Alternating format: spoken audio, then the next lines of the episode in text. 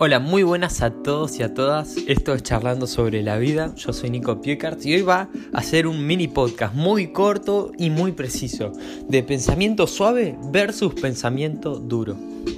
El pensamiento suave se caracteriza por utilizar conceptos con unos límites muy difusos y pocos claros, a menudo metafóricos y su tendencia es a no evitar las contradicciones, o sea, en muchas ocasiones se dan contradicciones entre lo que se piensa.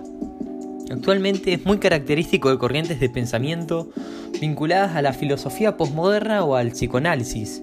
Por ejemplo, puedes ver un ejemplo al estilo de la descripción de los conceptos utilizados por Sigmund Freud en la teoría del desarrollo psicosexual.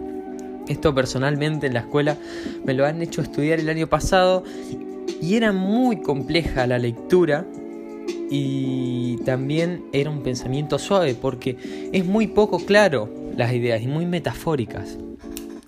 Entonces, el pensamiento suave tiene como característica sus límites difusos y a menudo metafóricos y en ocasiones contradictorios. Por ejemplo, algunos tipos más precisos de pensamientos suaves es cuando pensamos en crear un juego, pensamos en actos graciosos, pensamos en lo bonito de una amistad, de una relación, o pensar en actos buenos que se pueden hacer en nuestro día a día. El pensamiento duro utiliza conceptos lo más definidos posibles y trata de evitar contradicciones. Es típico de tipos de razonamientos vinculados a las ciencias, en los que un ligero matiz en el vocabulario usado puede llevar a conclusiones totalmente erróneas, y por eso puede resultar muy difícil avanzar a partir de él, dado que requiere una buena cantidad de habilidades cognitivas, trabajando a la vez para alcanzar un fin. Son pensamientos bastante definidos y trata de evitar siempre las contradicciones. No va más a lo metafórico, sino va a cosas concretas con un fin.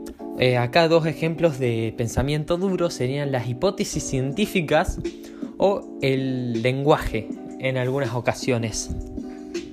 Bueno, sé que el podcast fue un poco corto. Hoy estaba con un mucho sueño y es domingo, así que no quería dejarlo sin nada y quería traer esas pequeñas diferencias para poder saber cuando estamos teniendo un pensamiento suave y cuando utilizamos el pensamiento duro.